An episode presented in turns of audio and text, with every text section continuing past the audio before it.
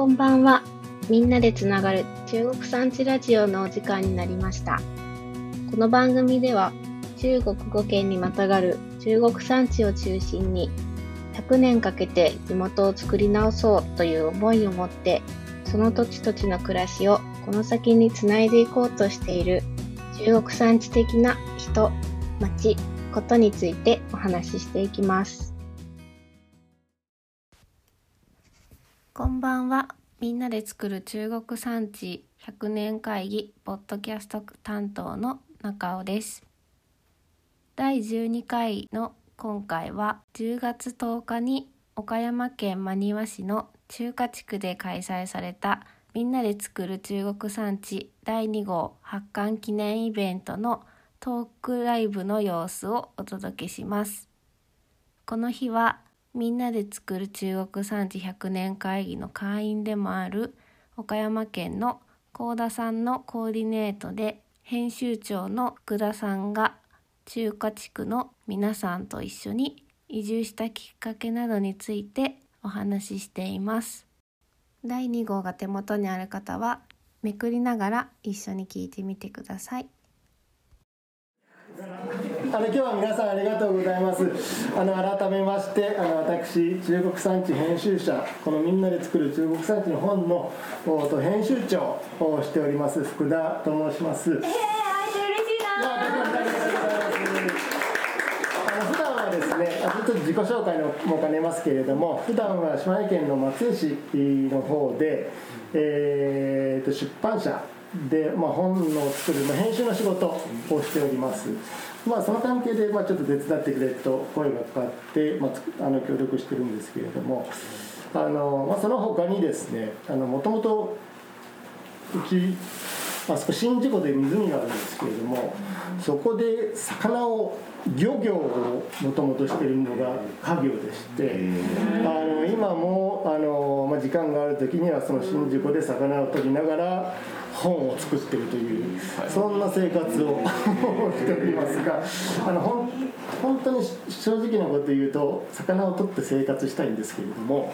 えー、とそれだけではやっぱり食べていけないということがあってあの、まあ、会社勤めをしながらあ,、まあ、あと田んぼとか畑もあるんですけれどもあのそういったものをやりながら、まあ、日々生活をしていると。ということでございますので今日も皆さんあのいろんなことをされてるとこういう方がたくさんいらっしゃるというふうにお聞きしておりましてあのぜひあの皆さんのお話をたくさんあの僕が話してというよりもあの皆さんのお話をたくさんお聞かせ、えーいただければなと思ってあの今日やってまいりましたのでどうぞよろしくお願いします。お願いしますということからあの始めたいと思うんですがあのまず多分皆さん疑問に思ってるっていうか気になってることとしてそのどうしてここの部分にその中華地区のことが、載ったかということが一番気になってる部分だと思うんですけれども実はあの地域に人がたくさん入ってくるっていうことがあの、まあ、中国産地の中でたくさん起きつつあってですねでその中であの特に変わった感じがしてるのが失礼な言い方だったかもしれないですけど本当変わってるんですよ。で変わった感じがしてるのがあのこの中華地区とあとコーヌ。これ広島県の三好の南の方かにあるんですけれどもそのコーヌと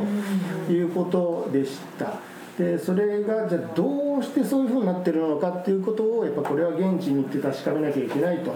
いうことであの、まあ、事務局長の森田というものが多分参ったと思うんですけれどもそういった経緯であの取り上げることになりました。ただほんのちょっとしか一言ずつしかそれぞれ書いてないので今日はちょっと個人的な興味もあってもう少し皆さんにあのより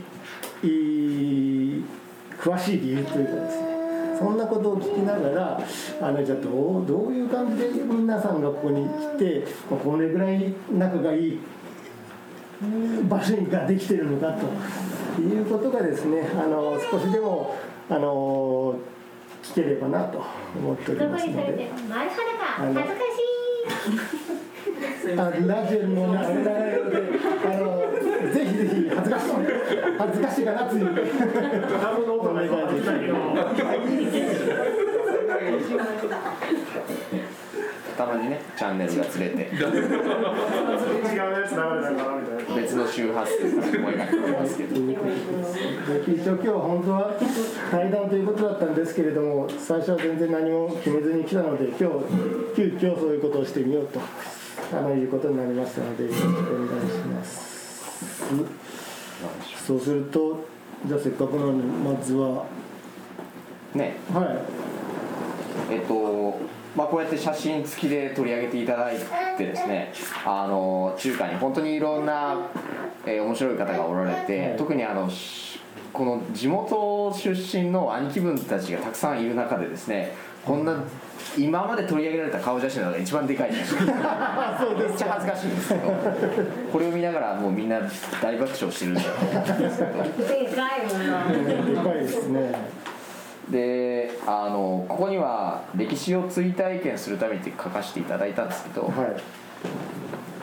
あの日本の里山というのがその縄文時代や江戸時代や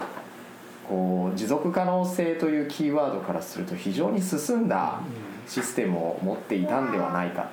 でその、えっと、人々の暮らしの歴史とかを追体験したいなというふうに思ってじゃあここであのもう一度自分の暮らしを、えーゼゼロからデザインするようなことを、えーすることで歴史が追体験できないかなと、まあ、そんなふうに思ってここにえー移住をしてきました。で今回あの中国産地の、えーこれ2巻になるんですよね。2号二号になります。2号で特集していただいている内容もそうやって暮らしをどういうふうにデザインするのかっていうあのすごく響き合う話をたくさんさせていただいているのでそうやって自分と同じような人たちが中国産地の各地あるいは日本中あるいは世界中ですね新しいライフスタイルを求めて、えー同時多発でまあみんなが分散型に動いていってるというのをなんか実感できて僕も非常に勇気づけられています、まあ、そんな感じでこういうふうに書かせてもらいましたはい、大岩ですはい、ありがとうございます。ここを選んだきっかけって何かあるんですか？えーと僕28年前からここに通ってるんですよ、はい。で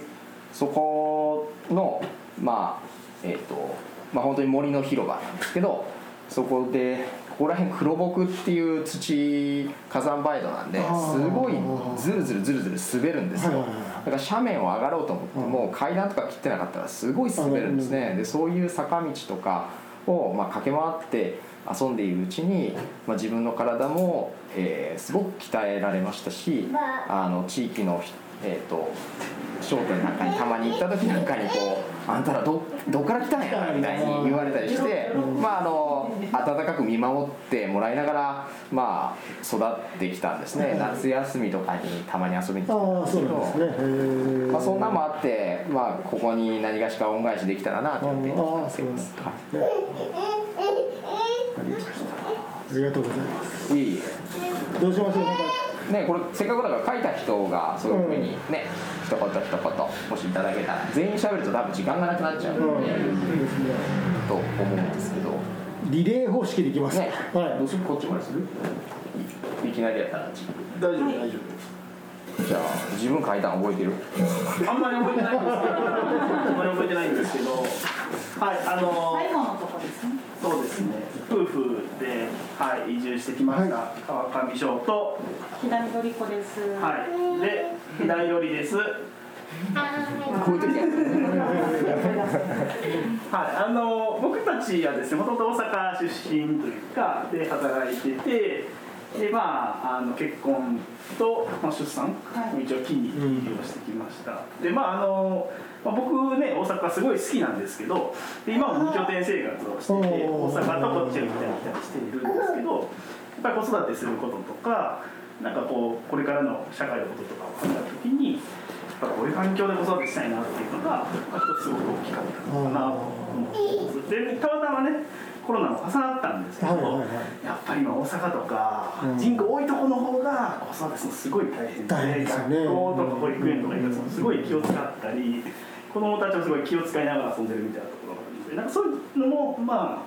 あね意図したわけじゃないですけど結果的になんていうのびのびねできてるからかなと思ってます。はい、よろしくお願いします。よろしくお願いしますお願いします。なんか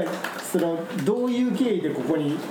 来られたっていうのがあはい、あの直接のきっかけは、はい。その埴輪の森の大岩さんとうちの姉が十数年来の友人っていうことがあってでこの大岩さんがこちらに移住してきた4年前にはい。こちらにあの遊びに来させてもらったのがきっかけです。ああじゃあそのことこ時のことを覚えてられてあ、ね。ここがいいなと思われてたんはい、ですね。でなんかこうイベントがあったりなんか面白いことがあるたんびに寄ってもらって、はあはあでそれでそこにでこう何度か来てるうちに地域の方々ともそのお話しする機会もあったりしたら、はいはいここいいとこだな、ああ、そういうことだなんつながりの中で子育てができるかなつながりの中で。はい、はいはい。来てると思ってます。はい。ありがとうございます。つながりの中で。やっぱり皆さんそういうふうに考えられることがやっぱりあるんですかね。ありますか。うんありがとうございました。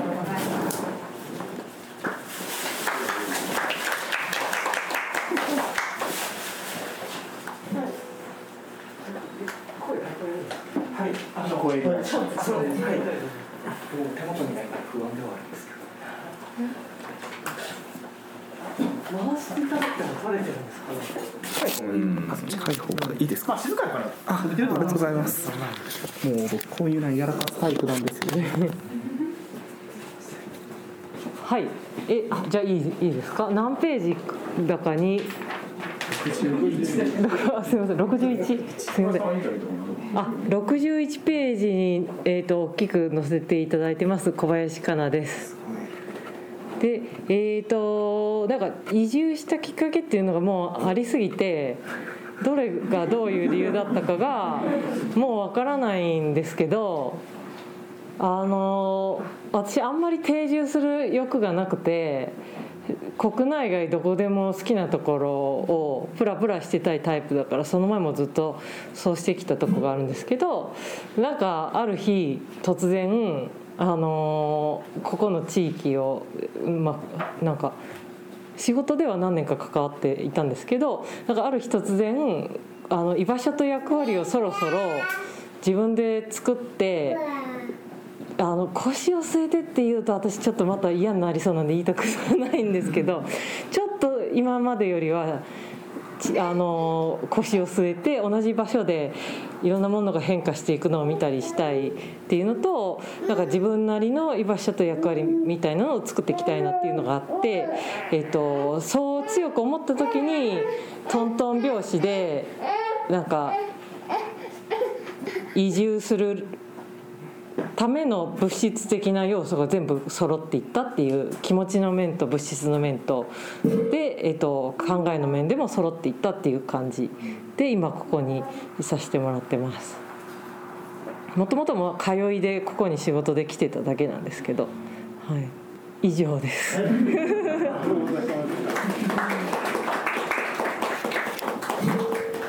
こういう経緯って皆さんでそれぞれ話されたりすることって結構あるんですね。みん。なにびっくりはな。ただここに集まってあみんなおるあ来たなっていう感じ、うん、じゃあ次あなた行きましょうか。せ何ページに載っているの？あなたは。え何ページ？わかんない。67ページ。おおはい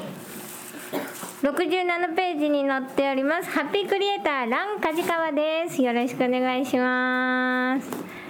えっ、とまあ私はそのうんなぜここに来たかっていうとまあ、ここの場所、まあ、あるきっかけで出会って通ってるうちに本当にこのここの地域に暮らす人たちとこう顔見知りになってそうするとこの地域の人たちがすごく和やかでこう会うたびにもう名前を呼んでこう声をかけてくれるんですね「あランちゃんまた来た?」とか「ランちゃん元気?」とか「今日は何しに来た?」とかって、まあ、そういうふうに本当にフレンドリーに話しかけてくれてとても和やかだったので溶け込みやすかったというかなんでしょううんもうなんか本当に近い距離感が近くて。で、まあ、自分のそのなんとなくしたいなって思ってることとか探してることとかあったらそれをこうポロッと言うだけで「あじゃあそれは誰々さんに聞いたらいいよ」とか「ここでああいうことをしょる人がおるよ」とかすごい具体的につないでくれるんですよね名前を言ってくれたりとか。なのでなんかこう自分がこう思ったこととかがチャレンジできそうというかまあ別にあの普通の人はなんかこう計画してここでこういうことがあってこういうことができそうだから来たとかって言うんですけど私の場合あここに来たら何かできると思って。そうそうそうそう。なんか何がしたいって初めから別に決めてたわけじゃなくてあここだったら何かできるなと思って挑戦することができるなと思ったんですよ。でもともとその自分の力をもっと伸ばして自分の力でなんだろう生きて、うん、自分の生きていく力をもっとつけたいと思っていて。なのでまああのーそういう場所を探していてそしたらまあここにたどり着いたっていう感じですね。うん。でそれから来てからその、まあ、地域のまあ年配の方たちがやってる郷土料理の工房とかと出会って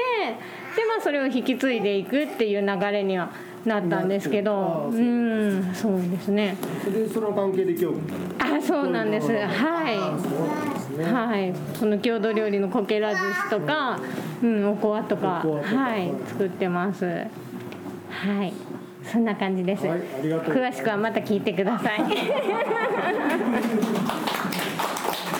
一応社長なんですよね。あ、そうそうそうです。ええ。ええ。ええ。あ、まあ社長というか社長役ですね。え。え後継ぎ娘の社長役っていう感じではいやっております。ありがとうございます。じゃあ次はですね。やっぱり中華には欠かせないこのパワフルおばちゃんにつないでみたいと思います。おばちゃんえっと中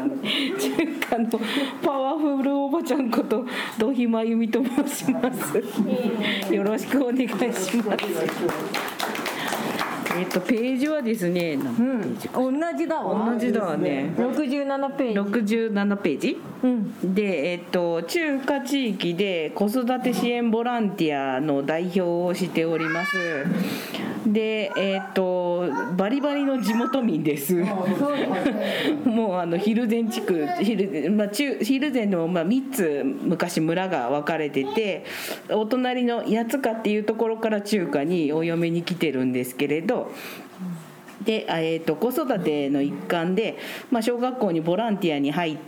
てっていうことがまあ始まりで、あの子育て支援ボランティアを出したタイミングと、まあ、なんとこの皆さん今日あのたくさんお集まりなんですけど移住してこられる方が次々あったっていうことと、まあ、中華との関係人口であの皆さんが応援してきてくださるっていう時期が、まあ、とっても合致しまして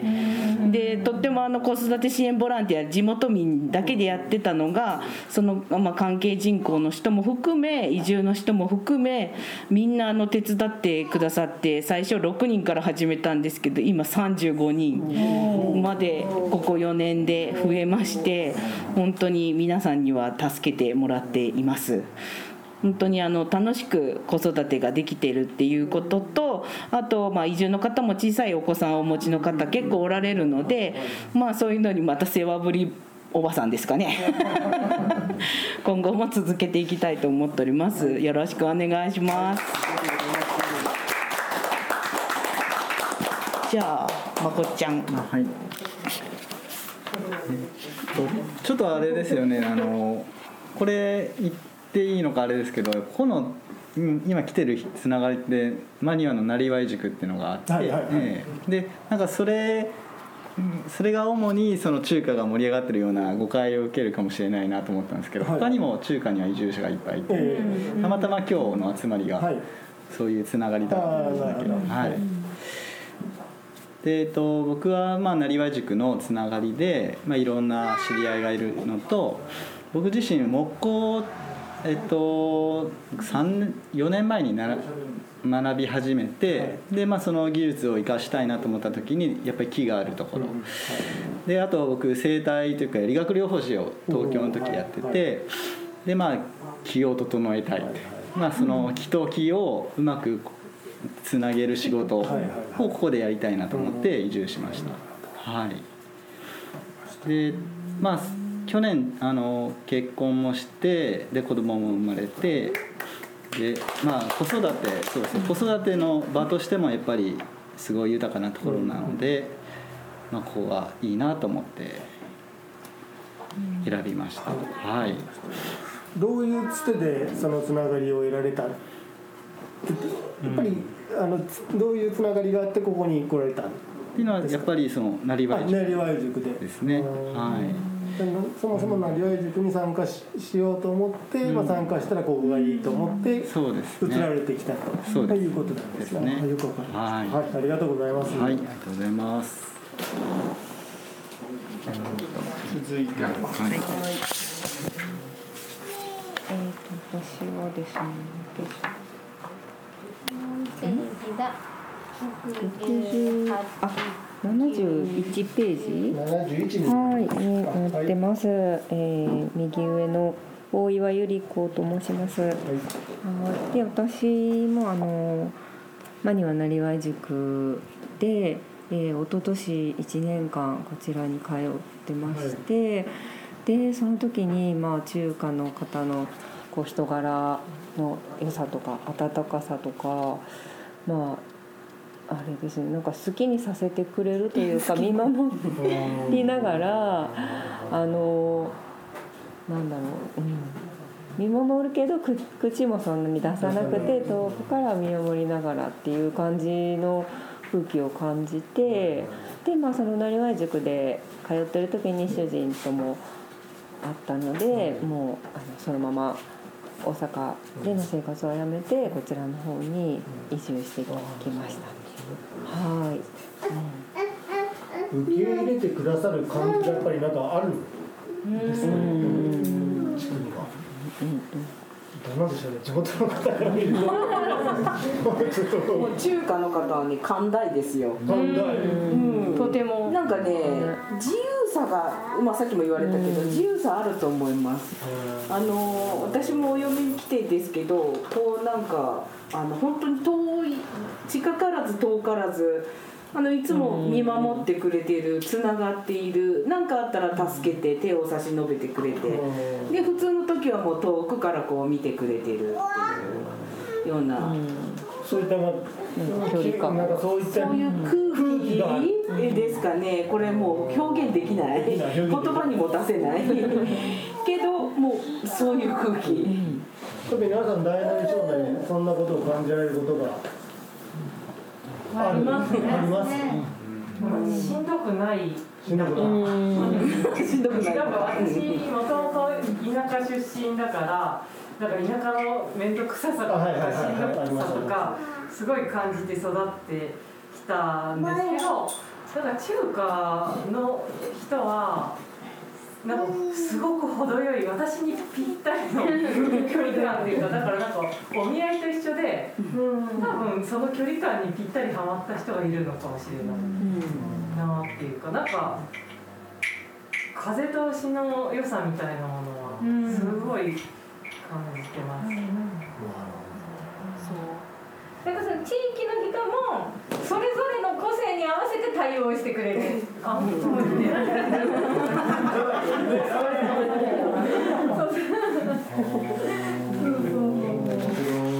なんか私みたいにめっちゃ話したいとか、なんかそのいろんなことを知りたいとか、なんかちょうだいとか、あちょっと違うけどそれは？それなりに。そそれなりにこう対応してくれて、そうもう私顔に書いてるかなっていう。ぐらいみんな私に会うと何かをくれるっていう、うん、現象が起きているんですけど。そうそう。まあそれぞれの本当に人に合わせてそういうふうに対応してくれるので。うんそれとてもいいなって思いますね。昔からそうなんですかやっぱ徐々にそういうあのね同じ、えー、とヒルヒルゼン地区ってその川上八塚中華ってあるんですけどこの3つの村は色色また空気が違います。こう寛大さはもう中華が抜群でこう人情深いいうか熱いあったかいっていうイメージが中華にあるみたいです。お隣の村から見ても、まあ、合併して一緒になってるけどお隣の地域から見てもそういう雰囲気があると感じるって随所に感じるっていうのはであの近隣に住まれてる人から見るとそういうふうなイメージ。だったみたいですけど私は直接あのお嫁に来てこっちに住み出したけどやっぱりそれは人があったかいなっていうのがすごい最初のイメージでだから本当子供子育てももうみんなで育ててくれるっていうような感じですかね。もうここで遊んでたらみんながこう子供のところにダダダダダって集まってくるみたいな。みんなで子育てをしてくれるというような温かいイメージ。ですね。なんともこれは言い表しようがないけれどそれを皆さん多分肌で感じることができてるんじゃないんですかね。そのゴテゴテのあの文化観とかあのあの風土みたいなのはなくてでもあの風土文化の継承はずっと何十年も何百年もこうされてるっていう。お祭りとかももうもう必ずされている。それは大事にされている。だけどそれを強制するというようなイメージはないということですね。まあやりたければうん、一石二鳥やろうやってぐらいな感じですかね。それがび絶妙にこうマッチングしてるんじゃなかろうかってこう地元民から見ると思いますけど。あのこの中国産地で、はい。えー、甲二町ですよね、はいはい。と、えー対比させてこうして書いてくださったので、はい。えー、と73ページのえー、とまああの青色のところに、まあ、中華地区にって書いてくださるんですけど、えー、とそれのちょっと前にこう中華地区の人々に感じたのは創造性というふうに書いてくださったんですね、中華地区は白いキャンパスっていう。なんかこれはすごいあの僕はしっくりきてあいい言葉を選んでくださってありがたいなと思っていたんですけどまああのこう里山というかこういうところでその昔からのえ伝統的な知恵がすごい結集して集落が成立してるわけですよね。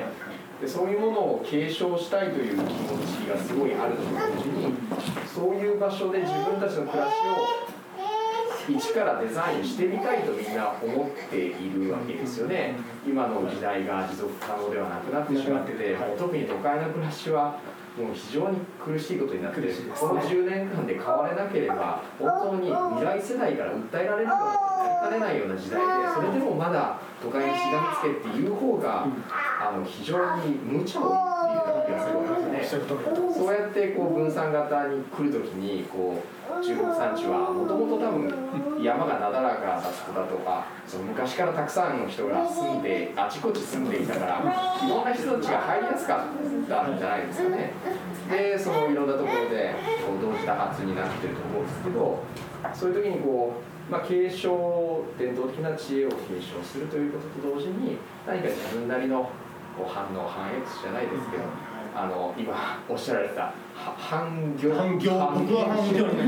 すごいなんか面白いなと思いながら聞いてたんですけどそういうものを自分なりに私も反教育反 X みたいな感じです。を、えっと、作ってみたいなというので大阪から教師を、まあ、早期退職っていうかもうやめてでこっちに来て教育に関わる仕事を作っているという、まあ、そんな感じですね。多分そういう新しいことをこうここでやれるんじゃないかなみたいなのはみんな思ってきたんじゃないかなと思うんですよね。その辺はどうですか？まあまこっちゃんはねここで気を整える仕事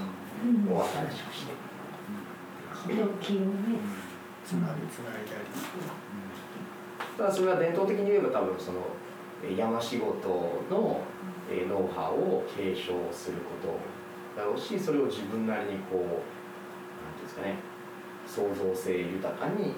こうデザインし直す再構築するみたいなことなんじゃないかなと思うんだ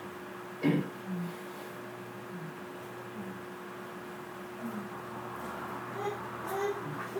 なんかそういう自分なりにこんなことしてみたかったんだよねみたいなのはねさっきの話の中で端々に出てきたかなと思うんです他の移住者やっぱり専門家が多いんですか？職人さん。ああそうなんですか、それも多分あると思うんで。すけどね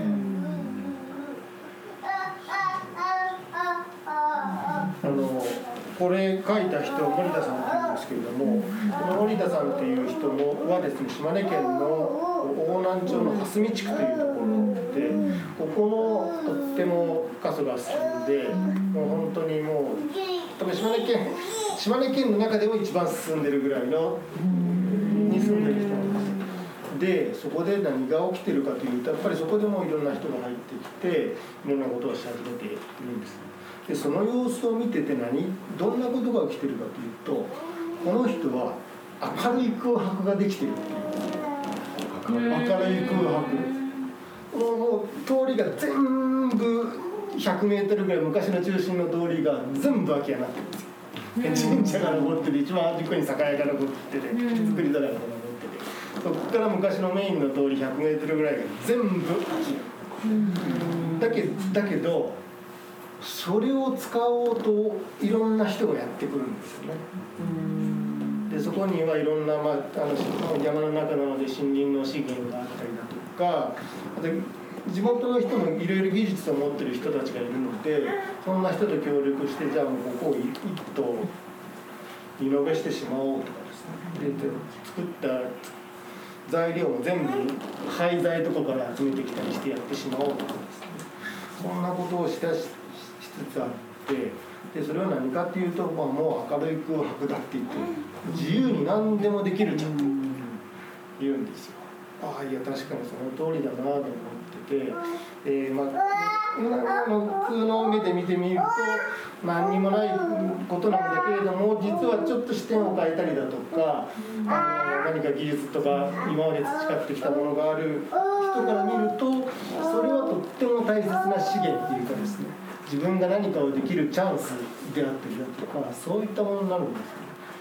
なのでそれを明るい空白だって言ってるんですけれども本当にここの休暇の皆さんも、まあ、そんなことを感じながらえひょっとして来られたのかななんて思ってなんていう時に技術がある方が、まあ、専門家の人が来られてるっていうのもおそらくそこで何かできるんじゃないかというようななんか感っていうかですねあの多分あったんじゃないかなと今思って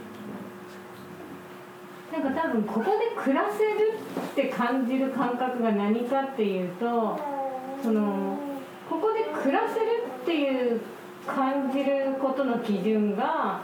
例えばその便利なものがあってとか、まあ、条件的なこと、まあ、例えば街で言うと駅が徒歩何分で近くてとかそういうあの交通の便が良くてとかそういう感じになると思うんですけどここでそのみんなが暮らせるって感じるのはやっぱり本当に、ま、さっきから出てますけど人の力と人とつながるその濃さというか。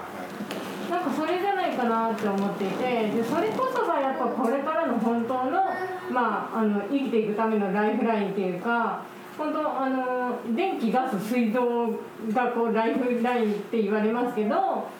そうでなくまあそれももちろんそうなんですけどやっぱりその実際になんだろう苦労した時とか困った時とか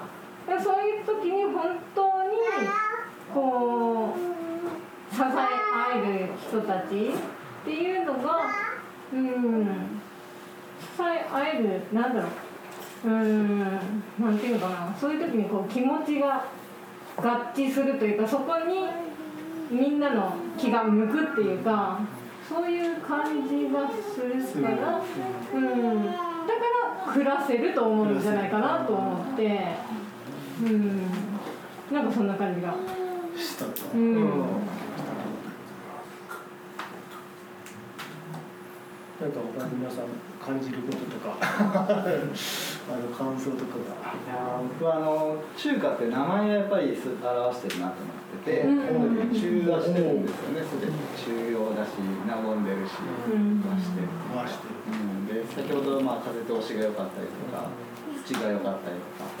でそのまま風土となって人もそれをあの取り入れて成長してて、って感じがあるかなと名前ですね。そう確かに。そう。それをこうなんか取り入れてこう消費するだけとかじゃなくてそれを元にこう成長していってるっていうのが、うん、あると思いますね。ありがとうございます。最後の30分はあっという間に30分続きはぜひ皆さんあの、まあ、ラジオ聞かれてる方はお越しいただいてというような形に皆さん実際顔を合わせて会っていただきたいなというふうに思うという僕の拙い締め方ではですねねせっかくいろいろ持ってきてくださったのでこの後もちょっとまああの我が話しながら話したいなと思うんですが一回ここで締めさせていただければと思います、はいありがとうございます、はい